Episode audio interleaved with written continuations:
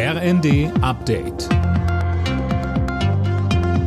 Stündlich neu. Auf den Punkt informiert. Ich bin Laura Mikus. Mehrere angekündigte Entlastungen der Regierung können wohl nicht wie geplant zum 1. Januar kommen. So glauben die Versorger, dass die Strompreisbremse zum Jahreswechsel nicht zu schaffen ist. Mehr dazu von Fabian Hoffmann. Die ganzen Standardprogramme zur Abrechnung bei hunderten Unternehmen müssen komplett umprogrammiert werden, heißt es vom Bundesverband der Energie- und Wasserwirtschaft. Frühestmöglicher Start könnte demnach der März sein. Ähnliches Bild beim 49-Euro-Ticket. Die Verkehrsunternehmen glauben nicht, dass es bereits in zwei Monaten an den Start gehen kann. Auch hier ist eher wäre der März denkbar. Bund und Länder hatten sich jetzt erst auf die Finanzierung der weiteren Entlastungen einigen können.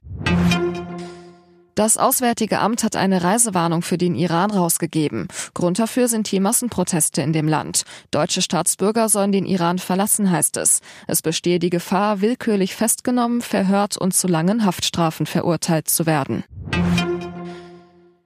Nachdem ein Betonmischer Anfang der Woche in Berlin eine Radfahrerin überrollt hat, ist die Frau jetzt für Hirntod erklärt worden.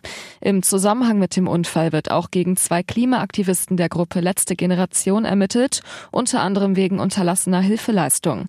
Wegen der Blockade und des Staus ist ein Rettungsfahrzeug möglicherweise zu spät an der Unfallstelle angekommen. Der Vorsitzende der Gewerkschaft der Polizei, Jochen Kopelke, sagt in der ARD. Es muss jetzt eine Prüfung dieses Vereins erfolgen und das bedeutet, dass wir auch prüfen müssen, ob es nicht ein Verbot ermöglicht, diese Radikalisierung zu stoppen, bevor Schlimmeres droht. In den USA fiebern die Menschen weiter dem großen Geld entgegen. Der Jackpot bei der Lotterie Powerball ist mittlerweile auf umgerechnet gut 1,5 Milliarden Euro angewachsen und damit auf Weltrekordkurs. Die nächste Ziehung ist am Samstag. Union Berlin hat die Gruppenphase der Fußball-Europa League am Abend mit einem Sieg beendet. Gegen Saint-Gilloise setzten sich die Berliner mit 1 zu 0 durch. Der SC Freiburg spielte zuvor 1 zu 1 bei Karabakh Agdam.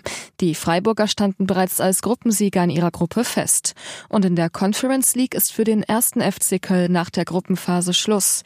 Gegen OGC Nizza kamen die Kölner nicht über ein 2 zu 2 hinaus. Alle Nachrichten auf rnd.de